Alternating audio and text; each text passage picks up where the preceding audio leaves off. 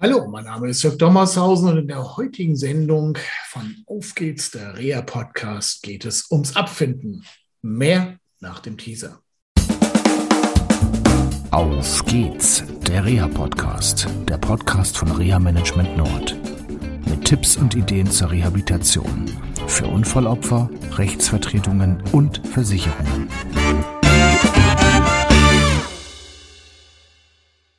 Ja, schön, dass ihr wieder eingeschaltet habt zu einer neuen Sendung von Auf geht's, der Rea Podcast. Ich sitze mal wieder zusammen per Zoom mit. Mein Name ist Moritz Kerkmann, ich bin Rechtsanwalt und zugleich auch Fachanwalt für Verkehrsrecht und Versicherungsrecht mit Kanzleistandorten in Achim, Pferden und Ottersberg bei Bremen. Ottersberg auch? Ey, das wusste ich doch gar nicht. Ja, haben wir eine kleine Dependance eröffnet im Laufe des Jahres. Cool. Damit wir noch ein bisschen näher bei den äh, Mandanten sein können. Wow, toll. Und dann äh, die Leute, die den Podcast äh, verfolgen, haben gemerkt, da ist äh, neben dem Fachanwalt für Verkehrsrecht noch das Versicherungsrecht dazugekommen. Herzlichen Glückwunsch. Genau, richtig. Ist jetzt, weiß gar nicht, auch schon wieder ein paar Jahre her im versicherungsrechtlichen Bereich, vor allen Dingen auch, wenn es um Berufsunfähigkeitsversicherung geht, Unfallversicherung. Da ist man ja auch relativ nah dran, wenn man Verkehrsunfallverletzte vertritt. Die haben oft ja auch eine private Unfallversicherung. Insofern ergeben sich da auch ganz interessante Überschneidungen äh, und das denke ich mal auch von Interesse für die Mandanten. Okay, warum sind wir äh, ins Gespräch gekommen? Also einmal sind Sie ja der Beiratsvorsitzende vom Beirat Feuerwehr Management Nord und ähm, da kommen immer wieder Fragen, die wir dann auch diskutieren. Und ähm, ich werde im Personenschadensmanagement, im Reha-Management immer wieder damit konfrontiert, dass mich Klientinnen und Klienten ansprechen und sagen, ja, da ist eine Versicherung, die will mir jetzt viel Geld irgendwie abfinden oder so, was sagst du denn dazu? Und ähm, ich sage natürlich immer, naja, ähm, ich darf dazu nichts sagen. Guck dir meinen Code of Conduct an, den hast du ja bekommen, in Kopie, da steht das drin auf der zweiten Seite, schadensrechtliche Fragen. Ähm, ja, die da darf ein Reha-Manager nicht beantworten. Geh bitte mal zu deiner Anwältin oder deinem Anwalt. Und ähm, sind viele natürlich gefrustet und ähm, ja, wir haben darüber gesprochen und äh, das war ganz spannend eigentlich, dass es ähm, da verschiedene Blickwinkel von verschiedenen, also es können zwei Unfallopfer nebeneinander sitzen und äh, es geht eigentlich um zwei verschiedene Dinge. Und ähm, jetzt übergebe ich das äh, Mikrofon an Herrn Keltmann sozusagen.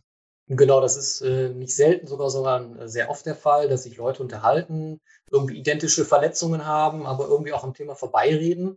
Äh, denn man muss immer gucken, wo man steht. Äh, mit wem spricht man eigentlich? Spricht man mit seiner privaten Unfallversicherung oder spricht man mit einem gegnerischen Kfz-Haftpflichtversicherer zum Beispiel? Äh, da gelten dann auch durchaus unterschiedliche Spielregeln. Und insofern kann es dann tatsächlich passieren, dass ein und äh, dieselbe Verletzung mit unterschiedlichen Geldbeträgen am Ende abgefunden wird in der Unfallversicherung, die man privat sich eingekauft hat, hat man Beiträge, hat man bestimmte Versicherungssummen versichert. Danach geht das dann. Und wenn es um die Kfz-Haftpflichtversicherung geht, dann geht es eben um freie Verträge, äh, Beträge, die so nicht festgesetzt sind. Ne? Ich habe es ja mehr mit Haftpflicht ähm, oder mit Arzthaftpflichtschäden zu tun und ähm, da werden hohe Summen ähm, gezahlt und wir hatten das Thema schon mal gehabt, zweite Meinung einholen. Ähm, wie sehen Sie das, wenn da so jemand so schwerste Unfallverletzungen hat? Soll er einfach dem Anwalt vertrauen und dann was sagen, ich unterschreibe das einfach oder wie würden Sie da machen? Ja, ich erlebe es halt immer wieder, äh, dass Leute sich in diesen Bereichen, wenn sie, wenn es um einen Abfindungsvergleich geht, keine zweite Meinung einholen. Äh, das verwundert mich, weil man im privaten Bereich ja letztendlich oft sich verschiedene Meinungen holt, wenn man irgendwie ein Haushaltsgerät kauft oder dergleichen. Und insofern schadet das nie, sich eine zweite Meinung einzuholen ähm, einfach auch ein bisschen eine eigene Sicherheit zu haben, dass das, was man vielleicht vorhat, auch das ist, ähm, was man am Ende haben möchte und was gut für einen ist. Und gerade in diesen Bereichen, wenn es um hohe Beträge geht, schadet das nicht, äh, vielleicht den einen oder anderen Taler für eine zweite Meinung einmal zu investieren. Ähm, ich meine, Sie haben ja wahrscheinlich auch mal einen praktischen Be Beispielsfall oder Beispielsfall mitgebracht.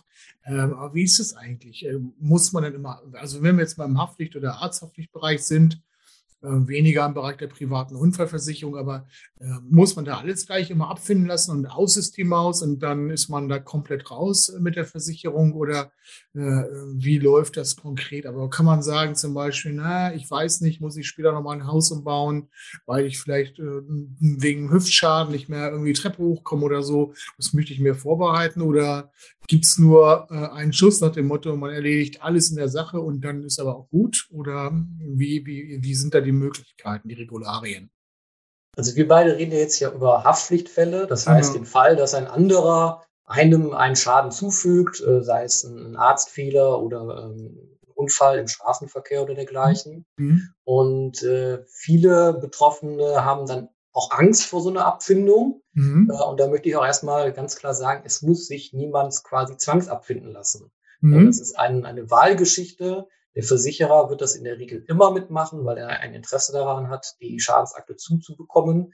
Mhm. Der Geschädigte muss das aber nicht. Er kann das. Er kann in bestimmten gesetzlichen Fällen auch äh, den Versicherer quasi dazu zwingen, äh, ihn abzufinden. Also das Zepter liegt da ganz klar beim Geschädigten. Mhm. Ähm, ich kenne letztendlich keinen Fall, wo der Versicherer äh, grundsätzlich sagt, das machen wir überhaupt nicht mit, sondern wenn es Streitigkeiten gibt, dann um die Beträge. Aber es gibt eigentlich, zumindest hatte ich das noch nie, äh, dass ein Versicherer sagt, nö, da haben wir gar kein Interesse dran. Wir zahlen nur das, was wir für berechtigt halten, ansonsten verklag uns. Ja. Das habe ich selber so noch nicht erlebt. Ne? Okay, okay. Wenn man über Abfindungen spricht, kann man jetzt nicht so einfach konkret äh, oder ganz pauschal äh, sagen, so oder so ist das, sondern es hängt tatsächlich sehr vom individuellen Fall ab. Mhm. Ähm, aber bevor ich vielleicht zwei, drei Beispiele bringe, noch ein bisschen was Allgemeines dazu. Mhm. Ähm, Abfindung, da sind wir vor allen Dingen in diesen drei großen Bereichen Schmerzensgeld, Verdienstausfallschaden, also der Schaden, der mir dadurch entstanden ist, dass ich meinen Beruf aufgrund unverbedingter Verletzungen nicht mehr nachgehen kann. Mhm. Und auch der Haushaltsführungsschaden, das sind meistens diese drei größten Bereiche. Mhm. Haushaltsführungsschaden ist der Schaden, der einem entsteht, weil er im eigenen Haushalt nicht mehr mitarbeiten kann. Und alle drei Bereiche haben ja ganz unterschiedliche ja, Ausfransungen, sage ich jetzt mal. Beim Schmerzensgeld wenn der Geschädigte einen festen, gefestigten Zustand hat, äh, dann kann man ungefähr ersehen, okay, das ist die gesundheitliche Beeinträchtigung, die wird vielleicht schlechter, vielleicht ist es aber auch genau so, wie sie jetzt ist und bleibt so. Das kann man natürlich einigermaßen grob umreißen. Beim Verdienstausfall wird es dann manchmal schon ein bisschen schwieriger. Wie wäre das mit dem Werdegang gewesen? Gerade auch wenn Jüngere verletzt worden sind. Und beim Haushaltsführungsschaden ist es ähnlich. Ähm, da wissen wir letztendlich auch nicht, wie sieht der Haushalt in 50 Jahren aus, wenn wir jetzt einen jungen Geschädigten haben. Ähm, da orakeln wir dann sehr in die Zukunft hinein. Also insofern haben wir unterschiedliche Schadenspositionen, die man unterschiedlich ja, greifen kann. Ne? Die einen kann man ein bisschen besser greifen, die anderen ein bisschen schlechter. Und insofern muss man das auch immer abwägen, wenn man äh, sich dafür entscheidet, einen kompletten Abfindungsvergleich zu schließen und sagen, okay, alles ist weg oder nur in Teilbereichen. Das geht natürlich auch. Okay. Äh, dann ist die erste Frage, eine mit der ersten Frage schon mal erledigt.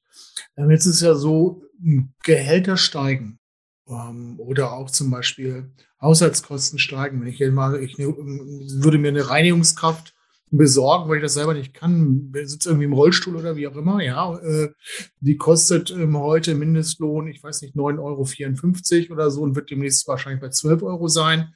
Hm, aber in 10, 15 Jahren wird die gleiche Reinigungskraft, die ich dann ja immer noch brauche, ähm, wahrscheinlich eher bei 17, 18, 19 Euro sein. Wird sowas mit berücksichtigt? Das wird mit berücksichtigt und das ist natürlich die große Problematik, wenn man in die Zukunft hineinschaut, aber für den aktuellen Zeitpunkt dann einen Betrag finden möchte, der die Zukunft dann mit abdeckt. Ne? Auf der einen Seite hat man mögliche Steigerungen, wenn es jetzt zum Beispiel um Haushaltshilfen geht. Auf der anderen Seite kann der Geschädigte mit dem Kapital, was er jetzt bekommt, natürlich auch wirtschaften und in der mhm. Theorie dann natürlich dann auch Zinsen äh, erzielen. Heutzutage nicht mehr ganz so üppig, wie es vielleicht früher gewesen ist, aber vielleicht in fünf oder zehn Jahren auch wieder etwas üppiger. Mhm. Und das muss man dann alles gegeneinander abwägen. Ne? Also wir sprechen also über verschiedene Bereiche, die man beobachten muss. Und wir können natürlich auch sprechen über verschiedene Zeiträume, die man abfinden lassen kann. Also das heißt, man muss nicht alles, sondern man kann nur sagen, für die nächsten zehn Jahre und dann gucken wir nochmal. Ja, vor allen Dingen natürlich auch für die Vergangenheit. Ne? Es ist ja sehr oft so, der ähm, Geschädigte hat den Unfall, hat eine schwerwiegende Verletzung und bis wir einen gefestigten Zustand haben, äh, arbeiten wir in der Regel ja auch mit dem Versicherer äh, über Vorschüsse dass der Geschädigte erstmal liquide bleibt, sich auf seine Heilbehandlung konzentrieren kann. Und dann kommt dann irgendwann der Zeitpunkt, wo äh, die Heilbehandlung abgeschlossen ist, wo man einen gefestigten Zustand hat äh, oder aber vielleicht die Heilbehandlung dauernd ähm, eben fortdauert und man weiß, okay, das wird vielleicht nicht besser werden. Und dann setzt man sich mit dem Versicherer zusammen, kann über Abfindungen sprechen. Und dann macht es natürlich auch Sinn, äh, vielleicht zu sagen, okay, jetzt haben wir schon drei, vier Jahre ähm, Zeit, ins Land gehen lassen seit dem Unfall. Das ist jetzt kein äh, absurd hoher Zeitraum. Ne? Mhm. Äh, und wir besprechen, äh, ob dann bestimmte Positionen für Dienstausfall, Haushaltsführungsschaden für die zurückliegende Zeit dann schon mit abgegolten sind. Mhm. Das geht alles. Also man kann da sehr, sehr kreativ sein. Natürlich auch in die Zukunft hinein, dass man sagen kann, es gibt einen größeren Betrag und dafür ist der Haushaltsführungsschaden schon für die nächsten drei, vier, fünf Jahre mit abgegolten. Da ist also der Kreativität letztendlich keine Grenze gesetzt, das so zu vereinbaren, wie es dann individuell für den Geschädigten auch passt. Okay. Mal ganz konkret, mal Beispiel. Beispiele. Ich habe ja. äh, vier Beispiele mitgebracht. Ähm, ähm, ich versuche es ganz kurz zu halten. Also ein Unfallgeschädigter, Anfang 50, äh, Knieverletzung, ähm, der war vorher schon vorgeschädigt, äh, also nur ähm, in einem sehr kleinen Bereich beruflich tätig im Rahmen eines 450-Euro-Jobs. Und bei dem wussten wir, okay, der hat die Verletzung, die wird nicht schlechter, die wird nicht besser. Das sagen ihm zumindest alle Ärzte. Wenn die Ärzte falsch liegen, haften die vielleicht auch noch separat. Das ist ein anderes Thema. Okay. Und äh, ihm war klar, er möchte sich nicht jeden Monat, jedes Jahr mit der Versicherung wieder streiten. Er möchte einen Einmalbetrag. Und das haben wir dann für ihn für alle Bereiche gemacht und eine Gesamtabfindung verhandelt, was Schmerzensgeld angeht, was Verdienstausfall angeht, was Haushaltsführungsschaden angeht.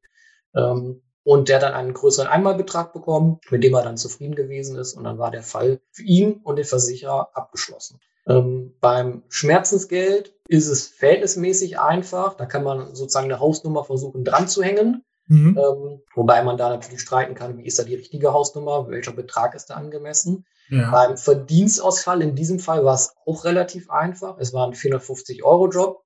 Der bleibt erstmal so 450-Euro-Job. Ähm, wir wussten ungefähr bis zur Rente wird er das machen können. Bei ihm Renteneintrittsalter 67. Wir wussten, okay, 17 Jahre müssen wir das sozusagen mit einpreisen. Das haben wir dann äh, zusammenberechnet. Er bekommt dann natürlich nicht 17 Jahre a 12 Monate 450 Euro, weil dann könnte er diesen Betrag anlegen, würde Zinsen erwirtschaften, hätte dann zu viel bekommen. Mhm. Sondern bekommt ein bisschen was weniger. Das nennt man dann herunterkapitalisieren. Mhm. Und äh, da muss man eben gucken, welche Zinsen kann man da ansetzen. Das ist so ein bisschen Verhandlungssache, nimmt man relativ hohen Zinsen Zinssatz freut sich der Versicherer, muss er weniger bezahlen und umgekehrt.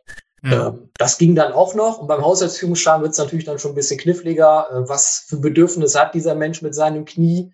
Kann man natürlich schwer in die Zukunft gucken. Das muss man dann versuchen, ein bisschen zu berechnen, wie ist der aktuelle Bedarf. Dann kann man auch schon mal ein bisschen aufrunden und sagen, okay, wir packen da noch ein bisschen was rein für Unwägbarkeiten.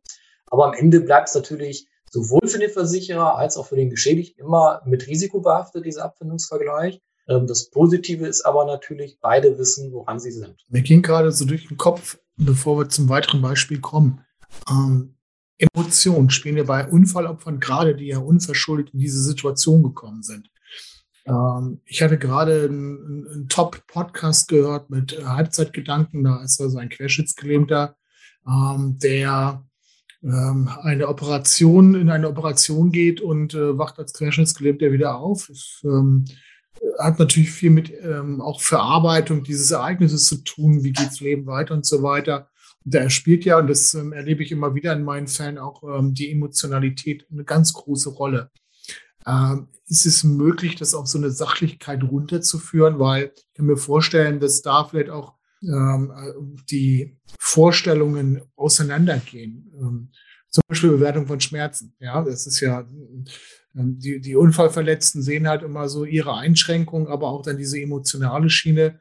Und der Versicherer, klar, er will natürlich Geld sparen, ist auch auf der einen Seite verständlich, auf der anderen Seite sind die es ein bisschen sachlicher und es gibt ja auch dann irgendwelche Urteile, äh, die dann auch herangezogen sind. Wie, wie ist das eigentlich so in der, eine Verhandlung, die dieses, ähm, die eine, eine Abfindungsvereinbarung. Ähm, wie, wie, wie läuft das mit den Emo Emotionen? Also die sind natürlich auch mit dabei, sind natürlich auch ganz wichtig. Äh, ich mache es auch immer so, dass der Unfallgeschädigte mit dabei ist, wenn hm. der Sachbearbeiter vom Versicherer oder ein Außenregulierer kommt zur Verhandlung, weil am Ende ist es sein Fall oder ihr Fall Mhm. Ähm, man soll mit dem Geschädigten verhandeln, nicht über den Geschädigten. Mhm. Das ist mir mal ganz wichtig, äh, dass diese Gespräche dann auch keine Blackbox sind, sondern dass das ganz offen auch diskutiert wird. Mhm. Äh, und man kann es dann auch schon trotz aller Emotionen auch immer wieder auf eine sachliche Ebene zurückführen. Mhm. Und am Ende ist es so, man muss gucken, ob man für den Geschädigten diesen Abfindungsvergleich findet, mit dem er zufrieden ist und der ihm auch äh, weiterbringt. Ne?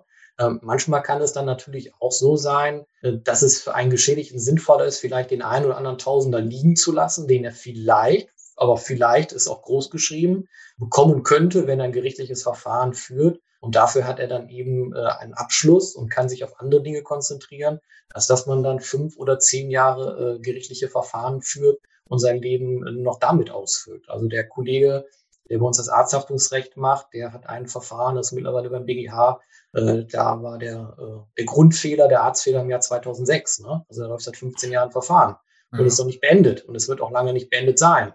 Ja. Und das ist eben die Frage, ob man dann tatsächlich äh, die Muße hat, sein Leben um äh, in Rechtsstaatlichkeit aufzubauen. Ne? Mhm. Okay.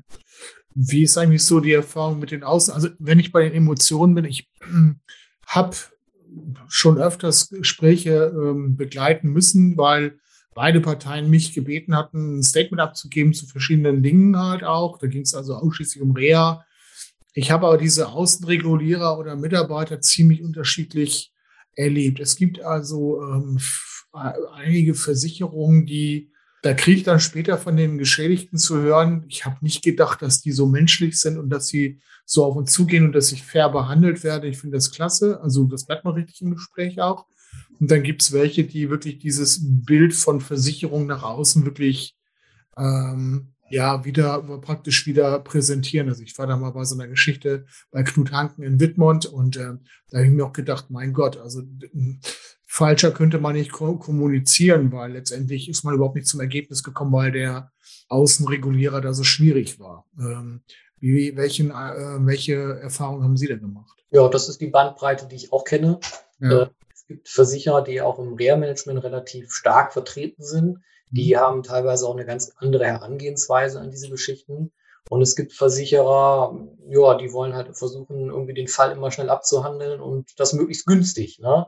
Mhm. Äh, und das merkt man dann zum Teil auch, dass dann irgendwelche Schmerzensgelder äh, aufgeworfen werden, eingeworfen werden in den Ring, die einfach nicht passen. Ne? Ja. Und dann wird es auch immer schwierig, weil äh, das dann natürlich auch den Geschädigten emotional berührt wenn er abgespeist werden soll mit irgendwelchen Minimalsbeträgen. Ne? Ja, okay. Gut, gut.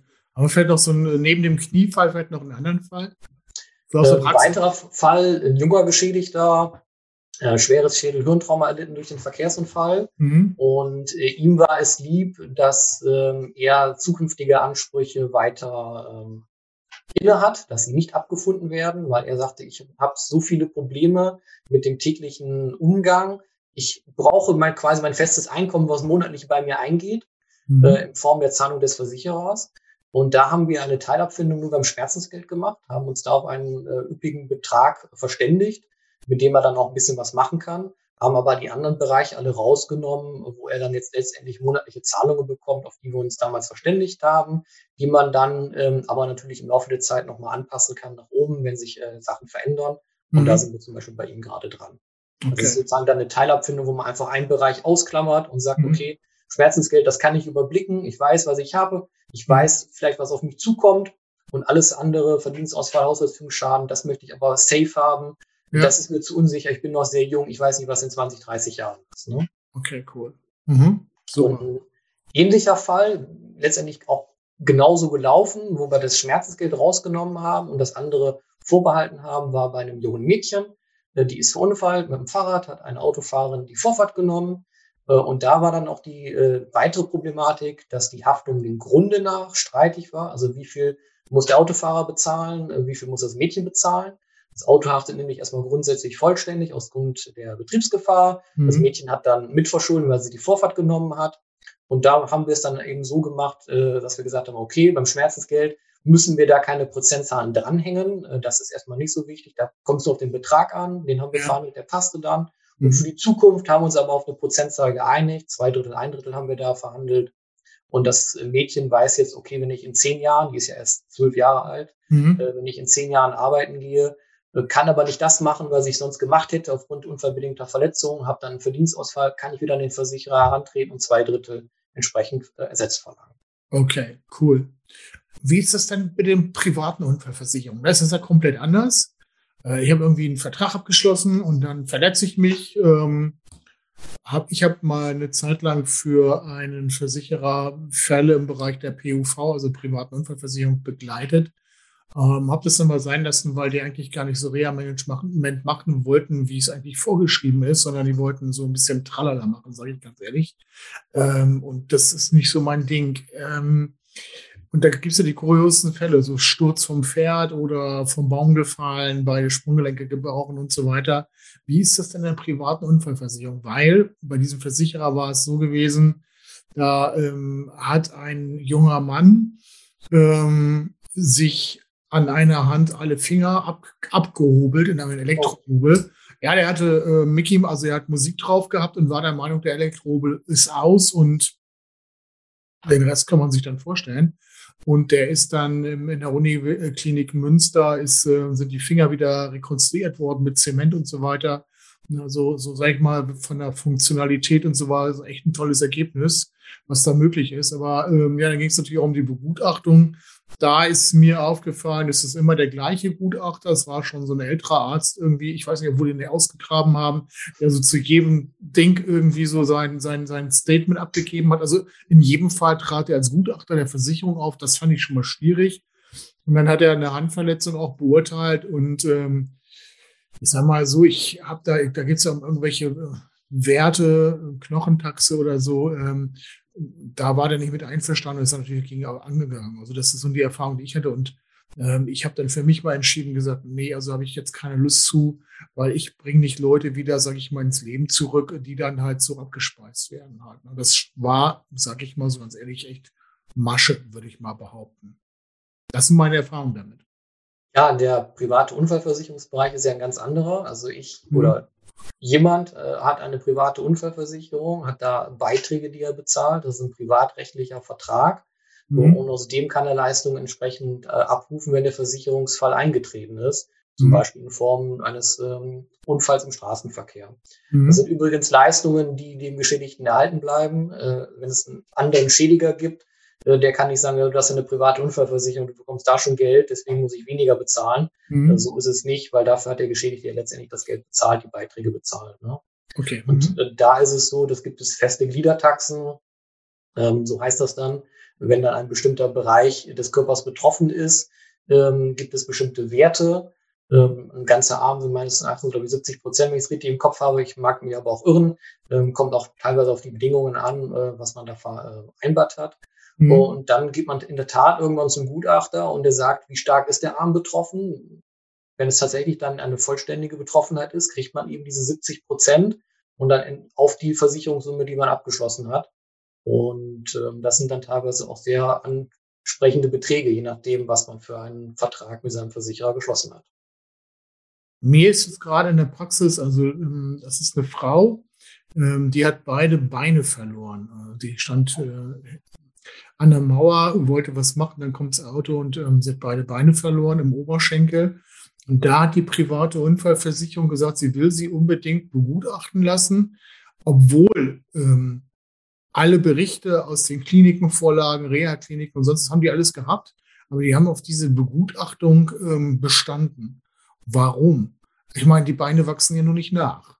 Also auch der Anwalt dort äh, hat richtig Gas gegeben und auch dann äh, den Vorstand dort angeschrieben oder sonst was, weil die Betroffene halt auch ihre Ruhe jetzt mal langsam haben will, äh, weil sie das mit diesem ganzen Unfall und so ähm, schon schwer genug hatte zu verarbeiten. Also insofern, wenn doch die Beine nicht mehr da sind. Also ich komme jetzt nur darauf, weil Sie gerade sagten, ja. wenn der Arm ganz betroffen ist, also äh, der ist ab, ja, es gibt 70 Prozent, da sind beide Beine weg, äh, die wachsen nicht mehr nach, ähm, da trotzdem auf Begutachtung zu bestehen, Warum macht man sowas? Das ist eine gute Frage, kann ich Ihnen so jetzt natürlich auch nicht beantworten, weil ich den Fall nicht kenne. Mag ja. es sein, dass irgendwas in den Versicherungsbedingungen drin gestanden hat, dass das irgendwie eine Voraussetzung ist, um irgendeine gewisse Leistung zu bekommen. Das ja. weiß ich natürlich jetzt nicht. Ja. Ähm, aber äh, wirkt dann auf den Betroffenen schon ein bisschen merkwürdig. Ne? Da gebe ich vollkommen recht. Ja, okay, gut. Ja, wo sind denn die Streitpunkte bei dieser privaten Unfallversicherung? Also wenn es um Abfindung geht, beziehungsweise um Regulierung? Ja, beim, bei der privaten Unfallversicherung ergeben sich die Streitpunkte letztendlich immer aus dem Gutachten. Mhm. Ähm, denn alles andere steht ja in den Versicherungsbedingungen. Ne? Da steht äh, die Versicherungssumme drin, da steht die Prozente drin, die sich aufgrund äh, bestimmter Verletzungen an der Gliedertaxe ergeben. Und der große Knackpunkt ist dann immer das Gutachten. Ähm, wenn man nur eine ganz konkrete Verletzung hat, der kleine linke Finger oder so ist betroffen, dann ist es ja noch einfach. Mhm. Ähm, aber sind drei Finger drei Finger oder sind, oder sind drei Finger schon die Hand? Äh, und so kann man natürlich immer weiterdenken. Ne? Wenn jetzt äh, ähm, mehrere verschiedene Teilbereiche des Körpers betroffen sind, nach was bemesse ich das dann? Mhm. Und so einen Fall hatte ich in der Tat mal, dass äh, jemand drei Finger ähm, da verletzt hatte. Mhm. Der Versicherer hat irgendwie nach den einzelnen Fingerwerten abgerechnet. Äh, für ihn wäre es aber günstiger gewesen, nach dem Handwert abzurechnen. Äh, und das habe ich dem Versicherer dann auch erklärt, dass das in dem Fall auch so zu machen ist. Und er hat dann tatsächlich den Betrag, den er vom Versicherer bekommen hatte, fast eins zu eins dann nochmal erhalten. Wow. Ähm, und da ist dann zum Beispiel auch eine Problematik eben da, wie ordnet man die konkrete Verletzung in diese Gliedertaxe ein. Ne? Mhm. Okay. Das Thema Begutachtung auch schon so ähnliche Erfahrungen gemacht mit solchen Versichern? Äh, ganz unterschiedlich. Ich hatte auch einen Versicherer, der war sehr progressiv und sagte, ja, wir bieten dir den und den Betrag, das entspricht der und der Prozentzahl, dann sparen wir uns die Begutachtung, das ist ja alles uns alle ein bisschen günstiger. Oder wir machen es Gutachten und dann gucken wir, was rauskommt. Und der Mandant war sich eigentlich relativ sicher, es kommt mehr raus. Und dann kam das Gutachten, es kam aber deutlich weniger raus. Ähm, der hatte natürlich dann auch mit Zitronen gehandelt, aber wir haben es dann irgendwie noch hinbekommen, dass er zumindest einen angemessenen Betrachter noch erhalten hat. Mhm. Ähm, das ist natürlich auch eine Möglichkeit, ne? dass man als Versicherer sagt, okay, wir sparen uns das teure Gutachten und gucken irgendwie so, dass man sich verständigt, weil gewisse Verletzungen kann man als Versicherer schon ganz gut einordnen. Klar. Ja, gibt es ja auch im Bereich der Berufsgenossenschaften zum Beispiel, dass man da Gesamtvergütung machen kann und ähm, da einfach sagt, okay, bei einer Radiusfraktur gibt es die und die Möglichkeiten und dann kann man das auch gut abhandeln. Okay. Ich glaube, es waren schon viele, viele Hinweise für unsere Hörerinnen und Hörer und auch Zuschauerinnen und Zuschauer, äh, wenn es um die Abfindung geht. Ähm, ich glaube, wenn Fragen bestehen, die dürfen wir weiterleiten. Selbstverständlich. Okay, dann leiten wir es weiter und ähm, wir verlinken natürlich dann auf äh, Ihre Internetseite. Und ähm, ich sage schon mal vielen Dank für die Zeit, die Sie sich genommen haben und für dieses spannende Thema.